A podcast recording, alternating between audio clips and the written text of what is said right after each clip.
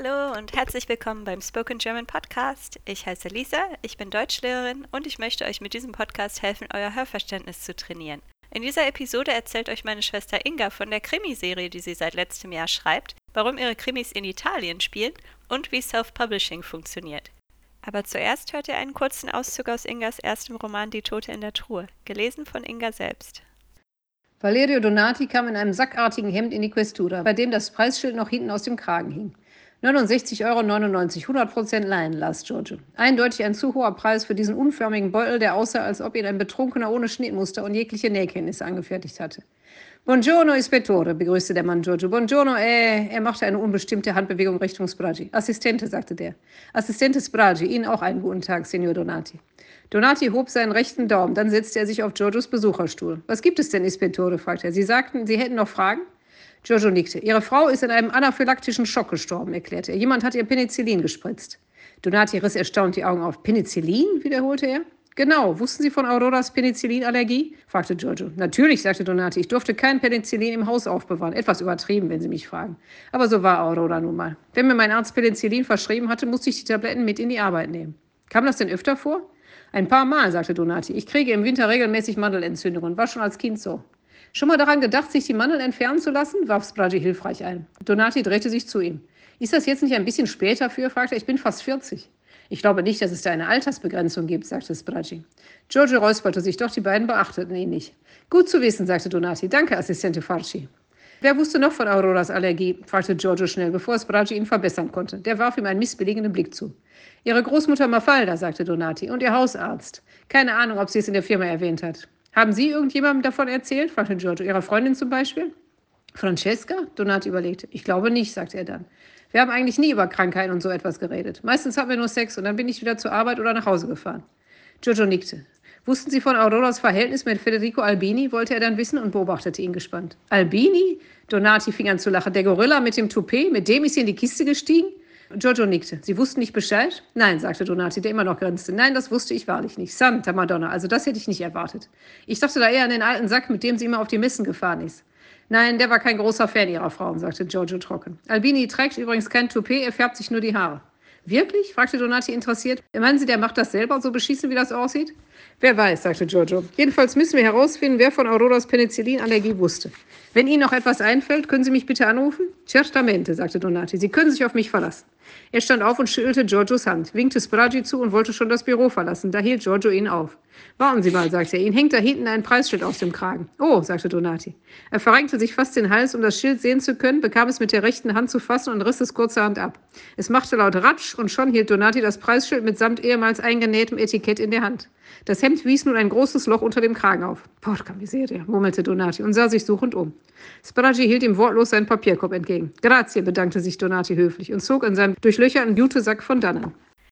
Das war ein Auszug aus dem Roman Die Tote in der Truhe von Inga Martinelli. Als erstes habe ich Inga gefragt, wie sie mit dem Krimischreiben überhaupt angefangen hat. Hier ist Inga. Ich habe manchmal so Ideen in meinem Kopf gehabt mit irgendwelchen Figuren und so, aber dann habe ich ein Buch gelesen von einem italienischen Autor, den ich eigentlich ganz gerne lese. Und das Buch war so schlecht, und ich war so enttäuscht, dass ich gedacht habe, okay, also das äh, kann ja wohl jeder besser schreiben. Und dann hatte ich das Buch zur Seite gelegt und dann hatte ich am gleichen Abend so eine Idee für ein Buch. Und dann habe ich gedacht, okay, jetzt schreibst du einfach mal die Szene, also diese Szene, die ich im Kopf hatte, habe ich dann aufgeschrieben. Dann habe ich gedacht, das war es jetzt wahrscheinlich, damit hat sich das erschöpft, aber irgendwie habe ich dann weitergeschrieben und dann immer weitergeschrieben und dann immer, wenn mein Mann abends nach Hause kam und nicht Zeit hat, habe ich weitergeschrieben und irgendwie hat das dann so ein Eigenleben genommen und es hat mir unheimlich viel Spaß gemacht und deshalb habe ich damit angefangen. Ja, und das erste Buch, weil meine Mutter Krimis liebt und mich da so hingebracht hat, dass ich auch selber sehr gerne Krimis lese, habe ich dann das erste Buch, als ich das fertig geschrieben habe, habe ich das ausdrucken lassen von einem Bekannten von meinem Mann und habe das meiner Mutter dann zum Muttertag geschenkt. Ist auf jeden Fall ein sehr originelles und persönliches Geschenk und sie hat sich sehr darüber gefreut. Vor allem, weil deine Bücher so lustig geschrieben sind und es einfach Spaß macht, sie zu lesen. Kannst du uns die Struktur der Bücher und die Hauptcharaktere kurz beschreiben? Also die Bücher sind immer ähnlich aufgebaut. Man hat immer die Perspektiven von drei verschiedenen Leuten. Also immer in der dritten Person. Und eins ist dann immer über Giorgio und Spragi, seinen Kollegen. Giorgio ist der Ispettore, Giorgio Rossi heißt er, der die Mordfälle immer klärt. Und sein Assistente ist Emanuele Spragi, der kommt aus dem Norden. Giorgio selbst kommt von der Insel Elba. Weil in Italien ist das bei der Polizei so, dass die versetzt werden im ganzen Land. Da arbeitet niemand in seiner Heimatstadt als Polizist. Jedenfalls lösen die beiden immer zusammen die Mordfälle. Dann habe ich meistens dann noch Kapitel aus der Perspektive von jemandem, der irgendwie in den Mordfall verwickelt ist. Zum Beispiel die Tochter von dem Opfer oder der Mann von dem Opfer. Und dann gibt es immer noch einen Nebenfall, der wird dann von der Vice Ispettore Paola Boncompagni und ihrem Team gelöst. Und jetzt das letzte Buch, das ich fertig geschrieben hatte, war das fünfte. Da ist es einmal aus der Perspektive von Giorgio, einmal aus der Perspektive von jemandem, der in den Mordfall verwickelt ist und einmal aus der Perspektive von Spragi, damit man den auch mal besser kennenlernt. Der ist nämlich dann mit dem Nebenfall beschäftigt, weil er in den Bergen ist, zu Hause auf Heimaturlaub und da passiert dann was, wo er dann drin verwickelt wird. Also es ist immer alles in sich abgeschlossen. Man könnte die Bücher auch separat lesen. Die Charaktere entwickeln sich natürlich weiter. Deshalb ist es am besten, wenn man sie in der Reihe liest. Aber man könnte jetzt auch einfach eins der Bücher lesen aus der Mitte und wenn es einem gefällt, dann okay, wenn es nicht, dann muss man ja auch die anderen nicht lesen. Die Krimiserie, sie soll lustig sein. Ich hoffe, dass man darüber schmunzeln kann manchmal. Es soll nichts zu Ernstes sein. Ich möchte keine Thriller schreiben, wo atemberaubende Spannung ist, wo Brutalität ist, Grausamkeit. Die Welt ist schon meiner Ansicht nach schlimm genug, da muss man nicht noch was, sowas lesen. Also ich lese auch selber gerne lieber Bücher, die ein gutes Ende haben und wo man hoffentlich mit einem Lächeln das Buch zuklappt hinterher und nicht, wo man ein schlechtes Gefühl hat. Also ich hatte auch wieder letztens ein Buch gelesen, das war meiner Ansicht nach unnötig grausam und schrecklich und ich habe mich schlecht gefühlt tagelang und sowas möchte ich nicht schreiben. Ich möchte was Leichtes, Unterhaltsames, wo man einfach weiß, das ist jetzt nichts, was man zu ernst nehmen muss, sondern es ist einfach Unterhaltung, die hoffentlich Spaß macht. So soll es sein. Und was mich oft gestört hat an Büchern, die über Italien geschrieben wurden, von deutschen Autoren zum Beispiel, aber auch englischen oder amerikanischen, dass da immer diese Klischeefiguren sind. Und das finde ich ganz schrecklich. Ich lebe jetzt in Arezzo seit fast zwölf Jahren. Nee, elf Jahren. Ich lebe jetzt in Arezzo seit elf Jahren. Und ich habe vorher auch ein Jahr in Rom gewohnt. Ich habe auch vorher anderthalb Jahre in Florenz gewohnt. Ich habe ein halbes Jahr auch oben in Oderzo gewohnt. Also ich glaube, dass ich die Italiener mittlerweile ganz gut kenne. Und die Italiener sind nicht so viel anders als die Deutschen jetzt zum Beispiel. Also es ist nicht so, dass sie hier besonders alle temperamentvoll sind. Diese typischen Klischees vom Italiener, der immer nur hitzig ist und nicht nachdenkt, bevor er handelt und so. Also und mit der Mafia, das nervt mich auch immer. Dass jedes Mal, wenn man ein Buch mit Italien hat, dann muss sofort wieder die Mafia dabei sein. Es gibt noch ein paar Besonderheiten an deinen Büchern, die du noch nicht erwähnt hast. Ja, in meinen Büchern ist es immer so, dass das letzte Kapitel ist immer dann das erste Kapitel sozusagen oder der Beginn des ersten Kapitels vom nächsten Buch. Also dann kommt der nächste Fall, dann weiß man schon, okay, es wird zum Beispiel ein Toter im Wald gefunden oder da ist jetzt in meinem allerletzten Buch geht es um den Karneval von Foiano. Das ist so eine Kleinstadt mit weniger als 10.000 Einwohnern, also Stadt kann man gar nicht richtig sagen. Hier, das ist im Landkreis Arezzo und da gibt es diesen berühmten Karneval und das wird jetzt mein nächstes Buch, was ich schreiben werde, geht es dann um einen Toten, der da gefunden wird. Also es ist immer, wenn man das Buch gelesen hat, ein Buch, dann weiß man schon, wie das nächste wieder anfängt. Ach ja, ich habe auch eine Website, also habe ich auch die Rezepte, die ich in den Büchern habe und ein bisschen Informationen über Arezzo, was jetzt Neues ist, zum Beispiel über die Giostra del Saracino, das ist das Ritterspektakel hier. Das ist sehr berühmt, darüber werde ich auch bald ein Buch schreiben. Und das sind Sachen über die Leute, die bei der Kripo arbeiten, so ein bisschen Rossis Welt ist das dann so. Also ispettorerossi.com. Ich versuche jedes Mal was über Arezzo, was Wissenswertes reinzubringen. Ja, wie gesagt, jetzt vor Jano wollte ich das nächste drüber schreiben, diesen Karneval, weil ich finde den auch sehr interessant. Und dann das Ritterspektakel, da wollte ich auch dann noch ein Buch drüber schreiben. Also ich versuche immer was über Arezzo reinzubringen, was wissenswert ist. Erklär uns nochmal, wie du in Italien gelandet bist.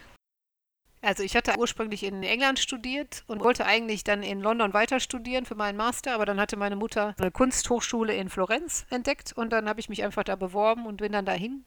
Und das hat mir unheimlich gut gefallen. Also Florenz ist ja sowieso als Student Mitte 20 ist eine unheimlich tolle Stadt, finde ich. Danach habe ich dann in verschiedenen Ländern gearbeitet, als ich dann Englischlehrerin wurde irgendwann. Und dann hatte ich in Rom gearbeitet, auch zwischendurch. Und dann hatte ich mich irgendwann beworben in Arezzo, weil ich gesehen habe, das ist in der Nähe von Florenz. Da waren freie Stellen und dann habe ich mich beworben, bin angenommen worden und dann bin ich hier gelandet. Und dann hat es mir so gut gefallen. Dann habe ich auch meinen Mann hier kennengelernt, der ist ja Aretiner. Und bin ich hier geblieben. Aber auch, weil die Stadt mir unheimlich gut gefällt. Ich liebe das. Es ist nicht so überlaufen wie Florenz jetzt oder Cortona oder so, aber es gibt auch vieles Schönes zu sehen. Arezzo war auch zu sehen in dem Film La Vita è Bella, also das Leben ist schön, von Roberto Benini der kommt ja hier aus der Nähe von Arezzo, deshalb hat er das auch hier gemacht. Und es ist unheimlich schöne Gegend hier drumherum, also die Berge und wo ich auch immer laufen gehe. Und wir wohnen direkt am Wald und das finde ich unheimlich schön. Also dieses Ruhige. Weil zum Beispiel, wenn man aus Rom kommt oder aus Florenz, wenn man da war und man kommt zurück nach Arezzo, dann habe ich immer dieses Gefühl, ah, es ist wieder alles still und nicht so hektisch. Und also es ist eine Kleinstadt, aber mir gefällt sie sehr gut. Was gefällt dir am meisten an der italienischen Kultur? Das Essen natürlich, das sagen ja auch alle Italiener. Das Essen ist unheimlich gut, das Eis, die Pizza und alles andere. Also ich bin Vegetarierin und hier kann man sehr gut vegetarisch leben, auch vegan, glaube ich. Also es gibt viele gute Sachen, die auch ohne Fleisch und Fisch gehen. Ich mag an den Italienern, man muss nicht immer alles so ganz genau nehmen. Man kann auch mal die Regeln ein bisschen biegen, aber nicht zum Nachteil anderer, sondern einfach, wenn da eine Regel ist, die keinen Sinn macht, dann hält sich keiner dran. Und das finde ich eigentlich ganz gut. Es ist so ein bisschen mehr Lebensfreude hier mit dabei. Vielleicht liegt es auch an der Sonne, ich weiß es nicht. Und was gefällt dir besonders an Arezzo? Die Städte hier in der Gegend sind eigentlich alle ähnlich. Also Siena, Cortona, Arezzo, viel an den Bergen gebaut und auch Florenz. Also von der Architektur ist vieles ähnlich. Aber an Arezzo gefällt mir besonders hier das Giostra del Saracino, wie gesagt, das Ritterspektakel, das zweimal im Jahr ist im Juni und im September. Ich erkläre jetzt nicht ganz genau, worum es geht. Wenn man sich dafür interessiert, gibt es da auch eine Website. Also es ist einfach ein Ritterspektakel, wo die Stadt ist in vier Quartiere aufgeteilt. Jeweils zwei Reiter treten an versuchen Punkte zu sammeln und diejenigen mit der höchsten Punktzahl, die gewinnen dann und dann wird hoch gefeiert und, das stammt aus dem Mittelalter und die haben dann auch handgenähte Kostüme, die habe ich dann auch schon anprobieren dürfen, welche davon, als ich damals meine Schüler im Touristenbüro hatte und das ist eigentlich irgendwie was Besonderes. Ich glaube, es ist gar nicht so berühmt außerhalb von Italien jetzt. In Italien ist es eines der berühmtesten Mittelalter-Spektakel. Dann gibt es ja auch noch zum Beispiel in Siena dann das Paleo, aber das gefällt mir persönlich nicht so gut, weil ich weiß, dass da sich die Pferde oft verletzen. Das ist ja so ein richtiges Pferderennen, wo die gegeneinander antreten. Hier in Arezzo ist es so, dass sie einzeln reiten auf dieser Bahn und versuchen, so eine Tafel zu treffen mit einer Lanze. Und das gefällt mir, dass sich da niemand bei verletzt. Also diese Pferde sind nicht in Gefahr, die Reiter sind nicht in Gefahr. Es ist ein Spaß einfach. Und die Stadt wird geschmückt vorher mit Fahnen überall und alle tragen ihre Quartiersfarben und das ist, ist einfach ein schönes Gefühl, dann im Sommer sowas zu haben, dass die Leute so ein bisschen vereint. Das gefällt mir sehr gut an Arezzo. Kannst du uns ein bisschen vom Self-Publishing erzählen und wie das funktioniert? Ich hatte die Bücher, wie gesagt, geschrieben und dann hatte ich die auch an ein paar Verlage geschickt. Da kam natürlich nichts. Dann hab, war ich erst ein bisschen entmutigt, aber dann habe ich mir gedacht, also es gibt so viele schlechte Bücher, die veröffentlicht werden auch. Es gibt natürlich auch jede Menge gute, aber ich habe so viele Bücher in letzter Zeit gelesen, da habe ich gedacht, also das war jetzt überhaupt nicht mein Fall. Dann habe ich gedacht, vielleicht ist es nicht unbedingt immer ein Zeichen von Qualität, sondern eher ein Zeichen von was im Moment Trend ist, was im Moment Leute gerne lesen oder vielleicht auch der persönliche Geschmack desjenigen oder derjenigen, die das Buch ausgewählt hat, dafür veröffentlicht zu werden. Oder wo Leute denken, das könnte jetzt vielleicht am besten ankommen bei der breiten Masse. Aber ich wollte mich dann irgendwann nicht mehr entmutigen lassen, habe ich entdeckt, dass man auf Amazon Self-Publishing machen kann. Und ich habe entdeckt, dass es ein nichts kostet, selbst wenn das jetzt ein Taschenbuch oder ein gebundenes Buch ist, das man rausbringt. Man hat keine Kosten, es ist natürlich nur die Arbeit, man muss das Buch in einem bestimmten Format hochladen. Also man kann auch selber sogar das Cover gestalten, das fand ich schön. Und ich finde das eine schöne Art und Weise, dass man das dann teilen kann mit Leuten, die man gerne hat, wo man denkt, vielleicht haben die Interesse dran, zum Beispiel meine Familie in Deutschland oder Freunde oder einfach Leute, denen das gefallen könnte, dass man das doch irgendwie ein bisschen in die Welt bringen kann. Weil die Hauptsache für mich ist, dass es mir unheimlich viel Spaß macht zu schreiben. Meistens macht es mir mehr Spaß zu schreiben, als andere Bücher zu lesen inzwischen. Ich hoffe nur, dass es den Leuten, die es lesen, Spaß macht. Also, dass es vielleicht ein netter Zeitvertreib ist. Darauf kommt es an. Und wer daran Interesse hat, also wie gesagt, es gibt dieses Kindle Direct Publishing. Und man muss sich nur halt dieses Konto erstellen und dann die Sachen hochladen und dann kann man alles selber eingeben und das war's dann. Also es ist natürlich ein bisschen zeitaufwendig, aber dann hat man es dann. Und dann dauert es auch nicht lange, bis es dann online ist. Also dann dauert es bis zu 72 Stunden und dann hat man es online. Und ich finde einfach, das ist eine gute Art und Weise, wenn man gerne was schreibt, dass man das unter die Leute bringen kann, wenn man das möchte. Schreiben scheint dir sehr leicht zu fallen. Du hast sehr viele Ideen. Hast du Tipps für Leute, die am kreativen Schreiben interessiert sind? Das ist schwierig. Ich bin, wie gesagt, kein großartiger Schriftsteller. Aber ich glaube, wenn man einmal angefangen hat mit sowas, dann hat man die Figuren so im Kopf. Und ich kann die so richtig vor mir sehen. Das sind so meine kleinen Freunde. natürlich sind die alle ein Teil von mir. Dann die negativen Figuren sind natürlich immer ein bisschen Teil von Leuten, die man trifft. dann, wenn man jemanden nicht mag oder so, oder wenn man was sieht, wie jemand sich verhält, dann kommt das natürlich manchmal auch in die Bücher mit rein. Dann denkt man, oh, das ist jetzt was Gutes, das könnte ich jetzt gut verwenden. Genauso wie positive Sachen, wenn man das sieht. Aber ich, für mich ist das so, wenn ich einmal anfange, dann muss ich irgendwie weiterschreiben. Ich weiß auch nicht. Ich weiß auch nicht von Anfang an, wer jetzt der Mörder war oder der Täter. Das weiß ich meistens überhaupt nicht, sondern das kommt dann so, die Figuren haben dann so ein Eigenleben und dann denke ich, ah ja, okay, der war's oder die war's. Und dann weiß ich das auf einmal und dann schreibe ich dann darauf hinzu. Aber ich glaube, das Wichtigste ist, dass man einfach nicht die Freude dran verliert. Ich glaube, viele werden entmutigt dadurch, dass das Buch dann nicht veröffentlicht wird, wo sie sich so eine Mühe gegeben haben oder so. Und für mich ist es einfach so, ich denke mir, ich mache es ja nicht, um berühmt zu werden oder so. Das ist ja total absurd. Also sowas wird ja sowieso nicht passieren. Aber darum geht es mir überhaupt nicht. Es geht mir darum, dass es mir unheimlich Spaß macht zu schreiben. Und ich glaube, wenn man Freude dran hat, dann sollte man sich nicht entmutigen lassen, dadurch, dass vielleicht schlechte Bewertungen kommen. Wenn man das online stellt, kriege ich auch, ist normal sondern einfach zu sagen, okay, das ist ja für mich mehr als für jemand anders so. Und einfach weiterschreiben. Ich glaube, wenn man die Figuren einmal so richtig in seinem Kopf hat, hat man sie auch irgendwie, äh, hört sich jetzt albern, aber ein bisschen in seinem Herzen und dann will man auch, dass es weitergeht mit denen, dass sie mehr erleben, dass noch was passiert, dass sie sich weiterentwickeln. Ich weiß nicht, jeder hat natürlich seine eigene Methode, aber für mich zum Beispiel, ich mache mir keine großartigen Notizen. Am Anfang überlege ich, okay, jetzt, wie sind die Namen derjenigen, die teilnehmen, wer sind die Hauptfiguren und dann schreibe ich los. Nicht verkrampft sein, einfach schreiben. Und sich auch nicht zu viel Gedanken drum machen, ob das jetzt albern ist, was man schreibt, oder ob das wahnsinnig viel Sinn macht. Das kann man dann hinterher nochmal durchlesen, weil man merkt, okay, das ist jetzt nicht so logisch oder okay, das ist jetzt bescheuert, dass er das gesagt hat, dann ändert man das nochmal ab. Für sich selber muss man schreiben, glaube ich.